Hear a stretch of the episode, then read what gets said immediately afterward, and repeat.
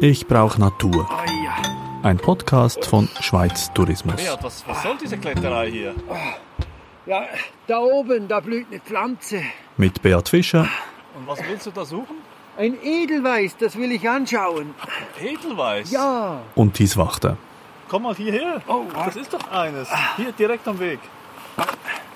ja.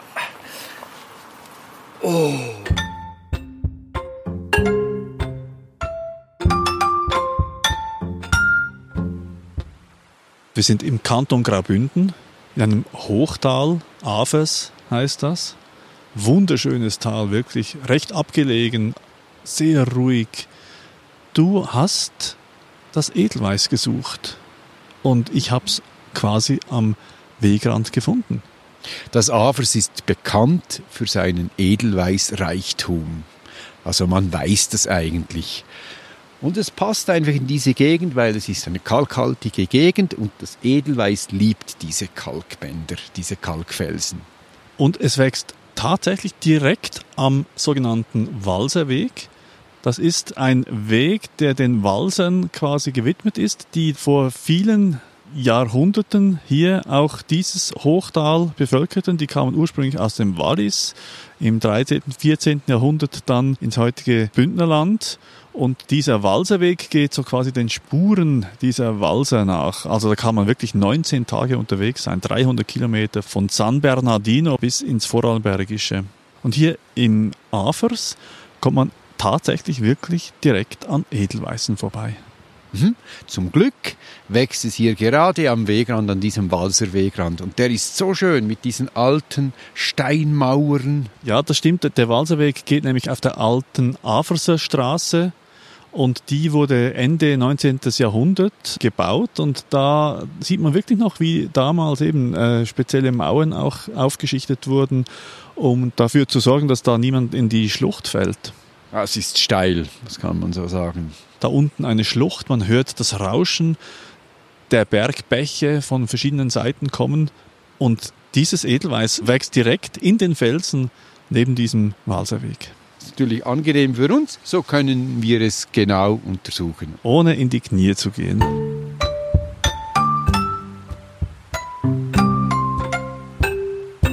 Also was als erstes auffällt, ist natürlich diese weißwollige Färbung, dieses Spinnwebenartige, das man sieht schon von weitem. Die Pflanze wird so vielleicht bis 20 Zentimeter hoch, aber dieses leuchtend weiße, das ist eigentlich der attraktive Punkt. Ja, wobei ich muss sagen, ich bin immer ein bisschen hin und her gerissen, weil ich finde es nicht eine besondere Schönheit und doch ist es etwas Spezielles. Also wenn man sie näher betrachtet, ist sie sogar sehr besonders für mich, weil da zeigt sie sich mit ihren Geheimnissen. Ihren Geheimnissen? Wollen wir mal schauen, was sehen wir? Also diese spinnwebenartig behaarten Blätter, das sind eigentlich Tragblätter. Da haben wir so fünf bis 15. Und die bilden wie eine Blüte, aber es ist nur eine Scheinblüte, weil die Blüten sind winzig und befinden sich im Zentrum. Und in diesen kleinen Blütenkörbchen, kannst du das sehen hier? Das ist so ein Körbchen, das ist vielleicht 5 mm Durchmesser. Mhm. Und hier drin haben wir vielleicht hm, 40 bis 80 kleine Röhrenblüten, die so weißlich-gelb strahlen. Das heißt, die Blüten sind winzig. Aber diese Blüten gaben ja dieser Pflanze gar nicht den Namen, sondern eben offensichtlich diese weißlichen Blätter. Ja, weil das ist ja das Erste, was man sieht, das attraktive Organ, diese Tragblätter. Was ist denn jetzt edel an diesem Weiß? Ich glaube, die Einzigartigkeit. Weiß ist ja eine edle Farbe und dieses Schimmern und dann aus diesen Felsen, wo sonst fast nichts wächst, das muss ja was Edels haben. Und schon der lateinische Name Leo, der Löwe und Podion, das Füßchen, also diese Tragblätter, die so wollig, spinnwebenartig sind, die erinnerten schon in der Antike an die Pfötchen der Löwen. Hm. Leontopodium. Leontopodium alpinum. Alpinum. Das ist klar Alpinum, das klingt sehr alpin. Und das Edelweiß kommt ja auch bis, bis wie weit oben eigentlich vor? Ich würde sagen etwa 3000 Meter. Also vor allem oberhalb der Waldgrenze. Hier sind wir jetzt auf 1900 Meter, leicht unterhalb der Waldgrenze. Und dann bis 3000 Meter ist also eine Hochgebirgsart. Wir sind im Spätsommer unterwegs und die Berge sind so ein bisschen überzuckert mit Schnee. Und das passt eigentlich sehr gut zu diesem Edelweiß. Das edle Weiß auf den Bergen und das Edelweiß da am Fels. Ja, das passt. Passt eigentlich nicht nur uns, sondern auch wieder den Bestäubern. Und das ist eine große Vielfalt an verschiedenen Insekten, kann man sagen. Bienen, Falter. Aber die wichtigsten sind Fliegen. Die Edelweißfliegen. Nein, verschiedene Arten. Ich kenne die jetzt nicht im Einzelnen. Aber die werden angelockt, weil es riecht. Für uns wohl nicht wahrnehmbar, aber es riecht so ein Gemisch von Honig oder Buttersäure.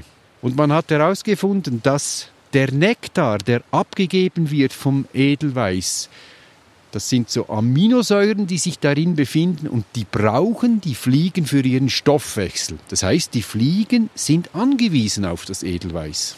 Und das Edelweiß auf die Fliegen. Ja, das ist eine Zusammenarbeit. Ja. Und wir auf das Edelweiß, weil es uns so dermaßen erfreut.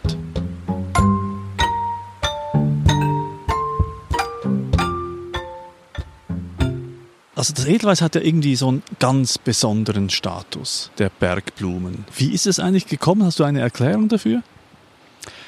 Ja, das sind verschiedene Ursachen. Also erstens muss man sich überlegen, wo wächst das Edelweiß. Das sind ja unglaublich extreme Standorte. Hier haben wir einen Fels.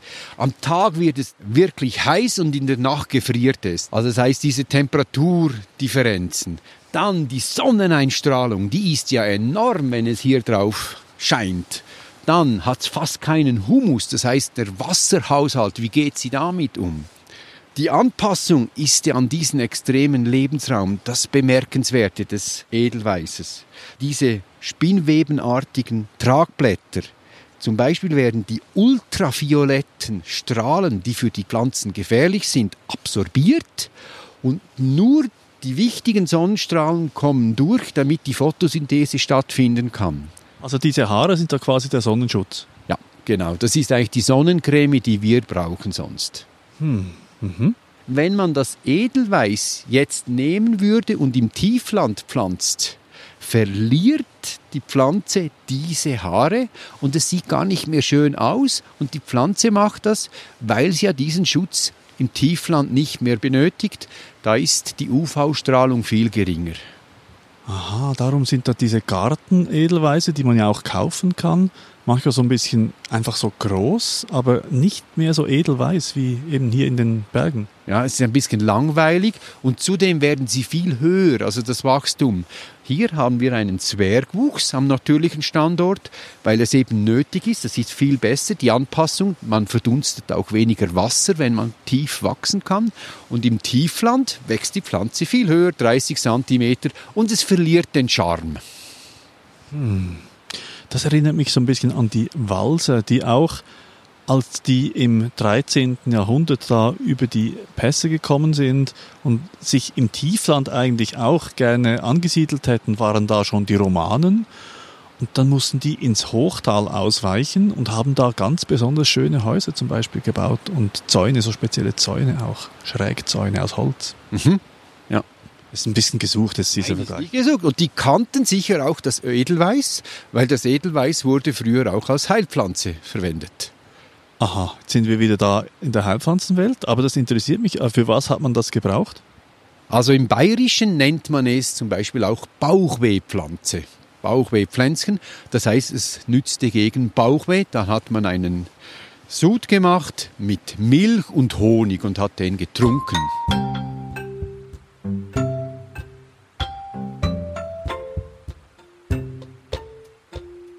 Und jetzt erzähle ich dir was, was passt.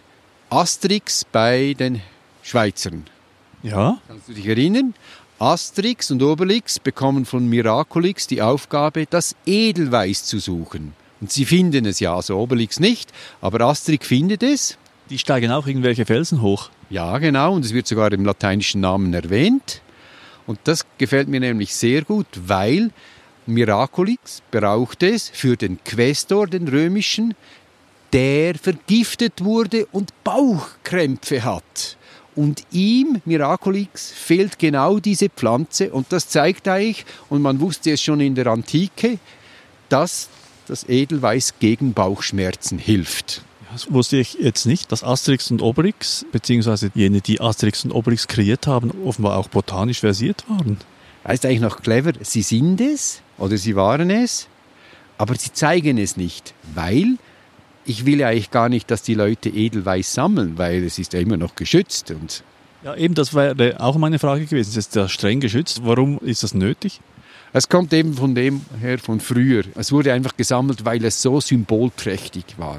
Das begann im 19. Jahrhundert, als diese Kletterei anfing, die Alpenclubs in Österreich, Deutschland, der Schweiz, aber auch in Italien, Frankreich gegründet wurden.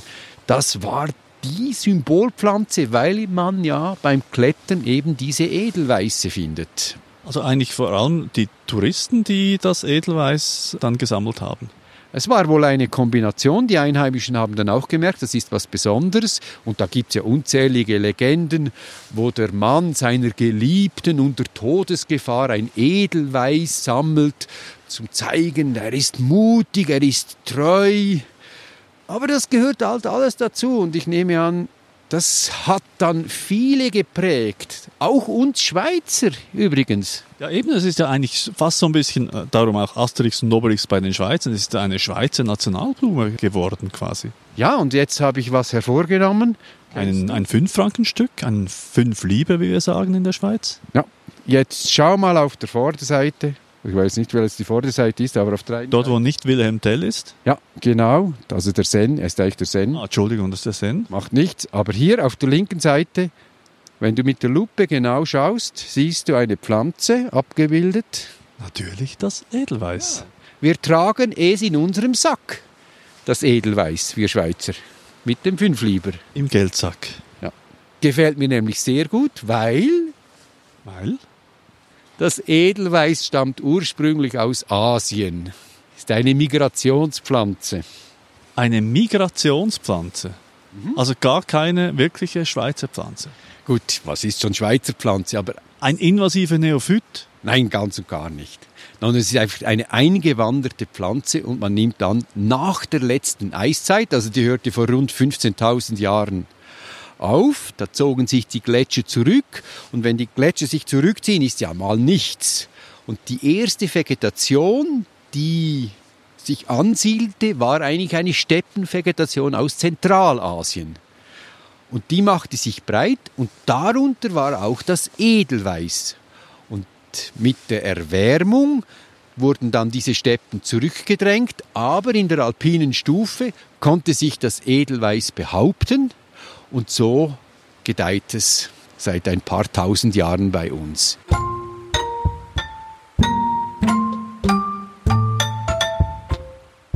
Das mit der Wanderung, das passt ja wieder sehr gut zu diesem Weg, zu diesem Walserweg, die ja auch äh, große Wanderungen gemacht haben, bis sie dann hier wieder sesshaft geworden sind. Also das wieder ein Link quasi zu diesem Walserweg. Wir sind jetzt wirklich an einem sehr schönen Platz, wo unten eine alte Steinbrücke ist. Ich gehe mal rüber und schaue da runter und hört dann auch diesen Fluss etwas stärker. Und der Blick dann Richtung Arven-Lerchen-Wälder auf der anderen Seite. Murmeltiere. Wir sehen von hier aus Murmeltiere, die da Wache stehen und manchmal ein bisschen nachlässig in der Sonne sich wärmen. Ja, zurück zum Edelweiß. Entschuldigung. Ich bin da immer ein bisschen abgelenkt. Was gibt's noch? Also wieso weiß man das, dass das Edelweiß eingewandert ist? Weil die größte Artenvielfalt dieser Gattung, die befindet sich ganz klar in Zentralasien und Ostasien. Zum Beispiel in China haben wir rund zwei Drittel aller Edelweißarten. Und es gibt rund 58 Arten. Es fällt mir auf, dass du bei diesen Pflanzen, die wir da besuchen, immer wieder China erwähnst, wo es immer ganz viele Arten gibt dieser Pflanze. Ist China einfach so ein, so ein Hotspot? Absolut. Ich war ja in China botanisieren, ich war eigentlich verloren.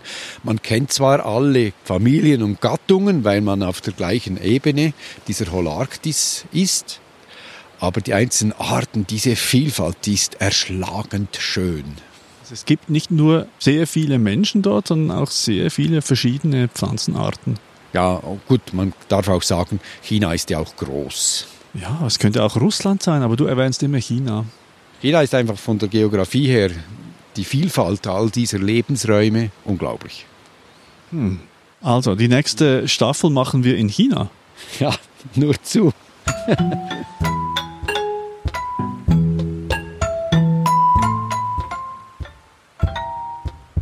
Gibt es noch eine Geschichte? Ja, die wichtigste vielleicht. Die wichtigste, es ist sehr giftig. Nein, überhaupt nicht. Wurde ja gebraucht als Heilmittel. Nein. Ja, also gut, du hast verschiedene giftige Pflanzen vorgestellt, die auch als Heilmittel gebraucht wurden. Das ist kein Widerspruch. Oft ein, eine Kombination. Nein. Es ist ja das Logo unseres Sponsoren. Stimmt. Das Logo von Schweiz Tourismus, beziehungsweise unseres Podcasts. Es passt beides. Also wirklich diese Symbolträchtigkeit, die kann ich so gut nachvollziehen. Und offenbar auch die Weltoffenheit der Schweiz bis nach China. Ja, kann man sagen. Ja, weil im Normalfall kommen ja auch sehr viele chinesische Touristinnen und Touristen hier in die Schweiz und sind wahrscheinlich gar nicht so interessiert, oder sind die auch interessiert am Edelweiß, wenn die da so viele Arten haben? Die sind absolut auch interessiert. Und zum Glück muss man ja nicht immer klettern, sondern manchmal gedeihen die Edelweise auch in Wiesen oder in Blaugrashalden. Das sind so bestimmte alpine Rasen. Und da kommen sie manchmal richtig rasig zu Hunderten vor und da muss man sich also nur bücken und man sieht sie. Das wäre jetzt schön.